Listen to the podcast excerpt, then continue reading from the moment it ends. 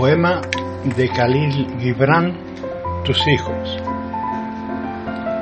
Tus hijos no son tus hijos, son hijos e hijas de la vida, deseosa de sí misma. No vienen de ti, sino a través de ti, y aunque estén contigo, no te pertenecen.